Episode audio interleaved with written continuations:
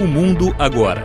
Crônica de Política Internacional com Tiago de Aragão. Olá a todos. Mais uma semana da trágica guerra na Ucrânia. A Rússia vem tentando, com todos os seus esforços, conquistar a cidade de Kiev. E à medida que encontram mais dificuldades, o nível de agressividade sobe muito. Rumores, tanto na Europa quanto nos Estados Unidos, de que a Rússia vem pedindo apoio da China para o fornecimento de armas para tentar equiparar um pouco a entrada de armas que a OTAN vem fornecendo ao exército ucraniano. E numa tentativa também de bloquear a entrada das armas que a OTAN vem fornecendo aos ucranianos, a Rússia, nesse último fim de semana, bombardeou bases próximas à cidade de, de Lviv, e uma delas acabou sendo uma das bases de treinamento da OTAN, que tiveram confirmados aproximadamente 35 mortes, incluindo de observadores da OTAN. Esses bombardeios ocorreram apenas 15 quilômetros da fronteira com a Polônia. Isso mostra um risco de escalada sem precedentes nessa trágica guerra e a possibilidade de envolvimento de combate entre os exércitos da OTAN e o exército russo.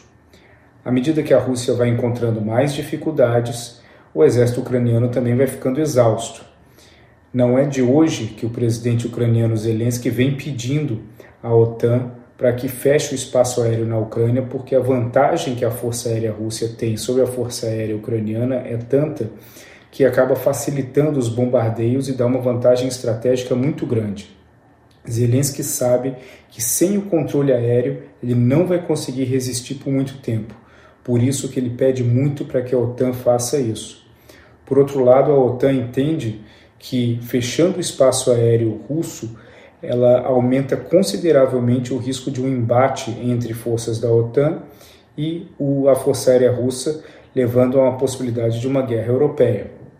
A situação ela segue dramática, os dois lados estão exaustos e naturalmente os ucranianos mais cansados ainda. E nessa semana, o governo americano vai se reunir com o governo chinês em Roma para algumas tratativas para ver como que a China pode acabar influenciando o presidente russo Vladimir Putin a pelo menos recuar ou acertar um cessar-fogo com os ucranianos para poder pelo menos possibilitar que vários, inúmeros, milhões de refugiados ucranianos eles tenham uma passagem segura para os países ocidentais. A Rússia ela vem oferecendo sistematicamente rotas para dentro da própria Rússia que a cidade, os, o, o povo ucraniano não quer se aproveitar dessa rota.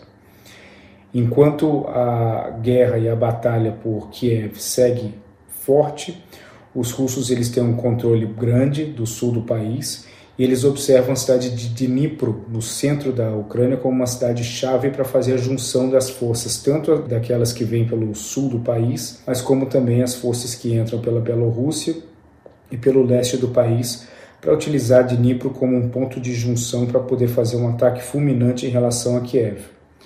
Nessas últimas horas do fim de semana, a Rússia ela começou um movimento de 10 mil soldados que estavam estacionados na Transnistria, ou seja, na Moldávia, para que elas se juntem às forças que saíram de Odessa para aumentar ainda mais a ofensiva na direção de Kiev.